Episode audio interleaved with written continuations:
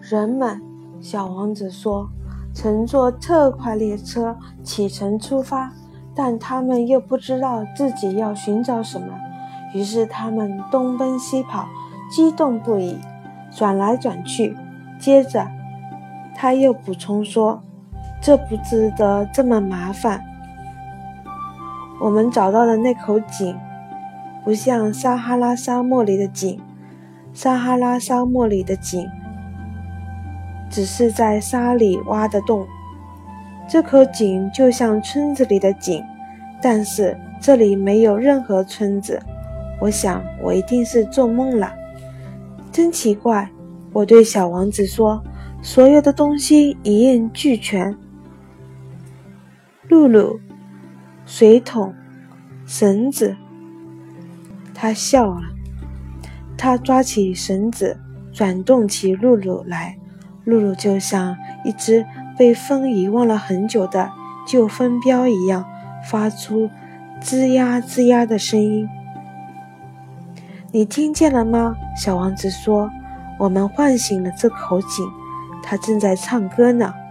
我不想让它累着，让我来做吧。”他我说：“这活儿对你来说太重了。”他慢慢地把水桶伸到井台边，稳稳地放好。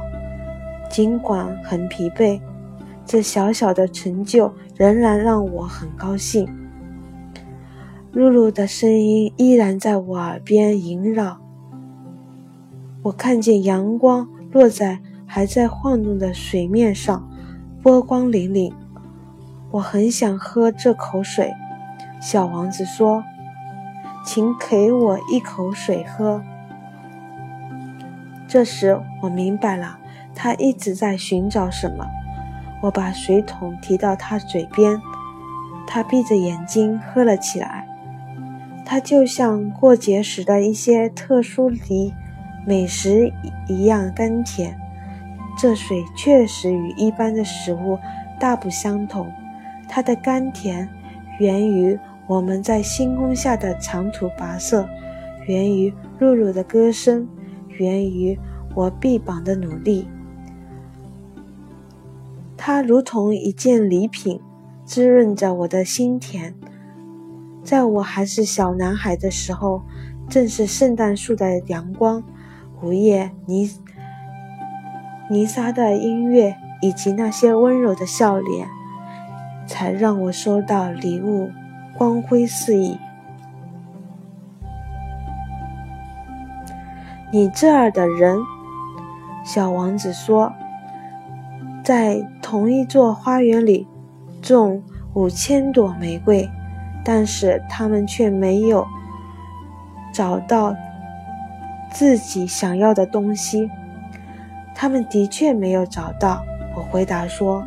不过，他们寻找的东西可能在一朵玫瑰或一点儿水中找到了。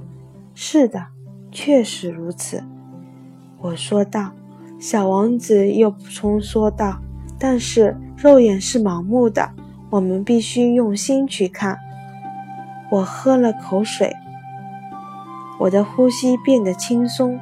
沙地在黎明时泛出。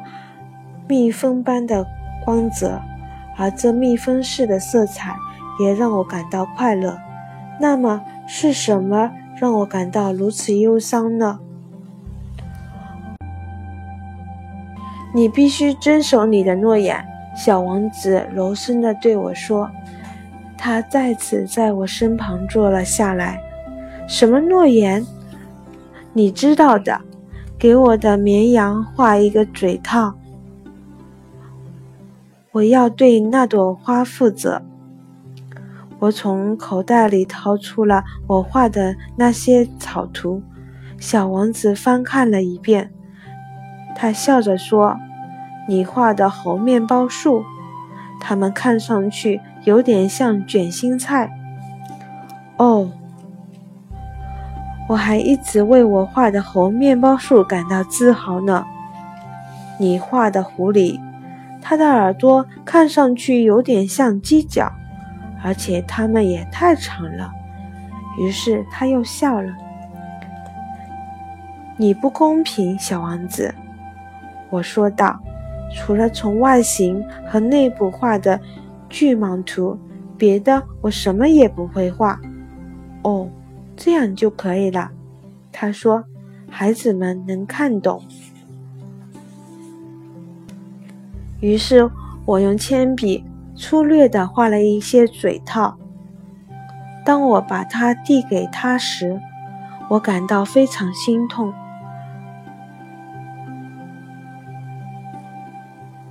你有哪些计划？我都不知道。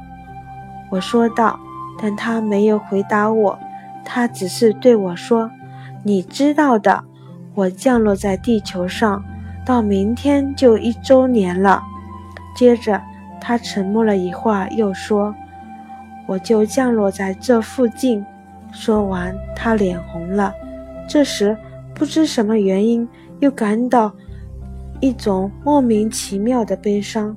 但是我突然想到一个问题：这么说来，一周前我第一次遇到你的那个早上。你正独自一个人走在这片荒无人烟的沙漠里，这并不是偶然。你是要回到你降落的地方去，是吗？小王子的脸又红了。我有点犹豫不决地补充道：“或许因为周年到了吧。”小王小王子又一次脸红。他从来不回答我。但一个人脸红，不就意味着他的答案是肯定吗？啊，我对他说道。我有点害怕，但是他打断了我。现在你必须去干活了，你应该回到你的发动机那里，我会在那里等你。明天晚上再来吧。但是。我还是很不放心。我想起了那只狐狸。如果你让自己被驯服了，你就要承担可能哭泣的风险。